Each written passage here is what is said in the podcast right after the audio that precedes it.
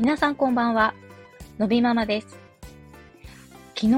あの前回の投稿を使って、あの初めてスタイフの AI 記事の機能を試してみたんですけれども、精度がすっごい高くてびっくりしたんですよ。で、さらにあの、サマリー FM の要約の機能。いや、これもすごくて、えこの私の話をこんないい感じにまとめてくださるのかと思ってちょっと感動してしまいまして、ね、今日の放送もあの収録してからやってみようと思っていますからね、どんな感じになるかと楽しみにしております。さて本日のテーマは、立場の変化で元の立場をしれっと忘れてしまうという話。ということで、えー、これは昨日あった出来事なんですけれども、えー、以前17回目の放送で、えー、以前おむつなし育児研究所のインスタライブをしたという話をね、したことがあるんですけれども、えー、それで昨日クラブハウスでですね、あの、その時ご一緒したあの、ゆうかさんと、その時ファシリテーターだったりなさん、そして私がね、たまたまその、まあ一堂に会したわけですよ。で、それでそのライブの話になりまして、そしたらあの、えー、クラブハウスに参加していた方の中に、その、ライブを聞いていた方がいらして、で、その中の方がね、あの、リナさんじゃないと、なんかこう、聞けないようなこと聞いてましたよね、みたいなことをおっしゃって、で、結構その場にいた方が、こう、賛同されていたという出来事があったんですね。で、まあ、その時は別に、特になんとも思わず終わったんですけど、なんか後になってからなんかふと思って、なんかそういえば、そのね、別にライブ中になんか、なんかこう聞かれて嫌だなと思ったことも何もなかったし、なんかな何をもって聞きづらいことだったのかなっていうふうに思ったんですね。で、その時、こう、どんな質問されたかなとかちょっと考えてみると、まあ、おそらくその皆さんがそういうふうにおっしゃるのは、その、ダウン症ということはいつ分かったんですかとか、なんかその時の気持ちはとか、なんか、多分そういうようなことを聞かれたのことについてなのかなというふうになんとなく思ったんですね。で、ただ私は本当にこう聞かれて困るとも、隠したいとも思っていないので、まあ、気にしてないですけど、ふと考えたときに、確かにまあそれに触れてない、触れてほしくないっていう人もいるのかなと思ったり、まあ、さらにはそのなんか遠慮？みたいなものは、どういう、ね、今の私にそういう気持ちはないんだろうけれども、まあ、以前はどうなったのかななんてことを、なんかこうちょっといろいろ考えてみたんですね。それで思ったことがまあ2点ありまして、まあ1つ目は、まあ、いわゆるそういう聞きにくいみたいなことをね、聞くか聞かないかとか、答えるか答えないかとかは、まあそもそもその人の性格によるところっていうのはあるのかなというふうに思うんですよ。まあ、例えば私の母が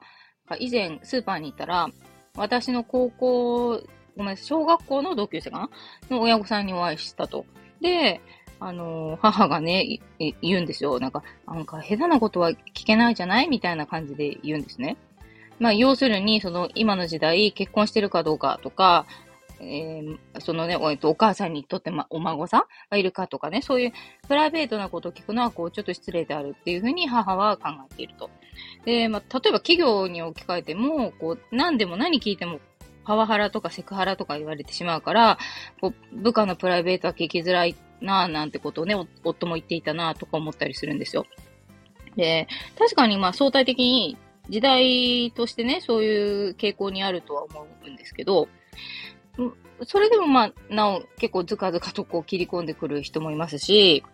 まあどっちがいいとか悪いとかをここで言うことではなくて、まあ確かにそう、要するにいろいろな人がいるし、人によるところがあるのかなというふうに思うと。で、二つ目に思うのは、ではその母がね、その下手なことを聞けないと考える背景にはどういう配、あの、配慮というか、があるのかなというふうに考えたんですね。まあ、例えば私の同級生だから、まあ、40歳前後の子供というか、まあ、もう大人ですよね。が、まあ、結婚していなかったら、それは聞いたら失礼になるっていうふうに思っているのか、まあそれは、とも、ただ人は人だし、自分は自分だし、どうでもいいと思っているから聞いていないのかって考えたときに、おそらく母は前者の気持ちがあるんじゃないかと。で、そうじゃなかったら下手なことは聞けないにはならないんじゃないかなっていうふうに思うんですよ。だそうなると、そもそも結婚しないことは恥ずかしいことだ。みたいな社会的な固定観念がまだあるっていうふうに母は思っているんじゃないかなと。で、そういう前提があるんじゃないかなっていうふうに考えると。まあ、だからこそそうでない場合には一般的に考えてきっとあんま人に触れられたくないだろうなっていうふうに母は配慮したんじゃないかなっていうふうに思ったりする。なので、こう向こうから話をしてくる、くれば聞きたいことはあるから聞くけど、言ってこないんだったら聞かないっていうふうにしているんだと思うんですよね。ただまあ、母はね、そういえば昔からこう、あんまり人にいろいろガツガツ聞くタイプではなかったから、まあおそらく自分のこともそんなに聞いてほしくないみたいなタイプなんじゃないかなというふうに思うんですね。で、それにこう当てはめて考えてみて思うのは、まあ、障害がある人について何か聞くことを、まあ、遠慮とか、まあそれこそ下手なことは聞けないと思う理由は何なのかなっていうふうに考えたんですよ。で多分、みんな自分だったらっていうふうにまず想像するんじゃないかなというふうに思うんですね。で、母もそうですけど、人に聞かない人は自分も聞かれたくないみたいなことは多いと思いますし、まあ、自分がね、されて嫌なことを人にはしないというのはね、誰しもあるのかなと思うんですよね。で、まあその結果きっと、おそらく想像しきれないっていうのが答えなのかなっていうふうに思って、さらに言うと、まあ、多くの方は障害のあることについて、まあちょっとかわいそうとかいう気持ちを少なからず持っているんじゃないかな。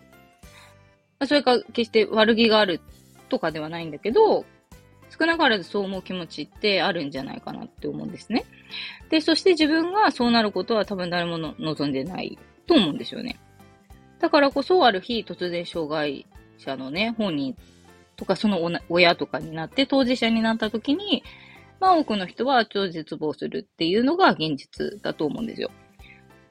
つまりそういうことをまるっと含めて、こう、やっぱ触れてはいけないみたいな領域であるっていうふうに判断するのかなというふうに思ったんですね。で、そして私はね、その昨日の出来事が単純にすごい興味深いっていうふうに思ったんです。嫌とかどうとかそういう気持ちはなくて、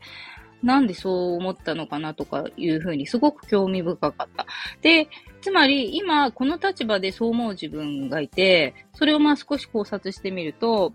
もう今の自分は完全に障害者の当事者っていう思考になっているんじゃないかなというふうに思ったんですね。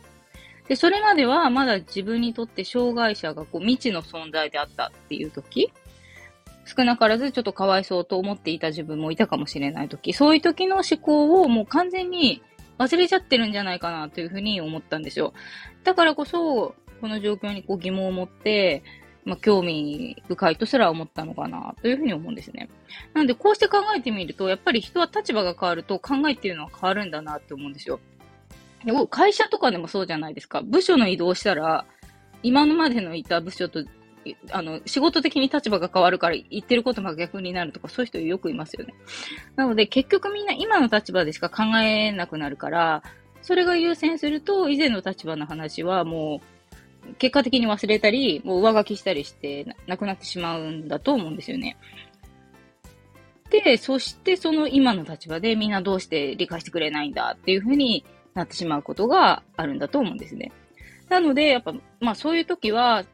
やっぱいろいろなね、立場の人のことを考えてみようっていうことはよく言うんだけど、まあ手っ取り早いのが自分の一つ前の立場を、まあ、考えてみることなのかもしれないなと思ったりしたんですよ。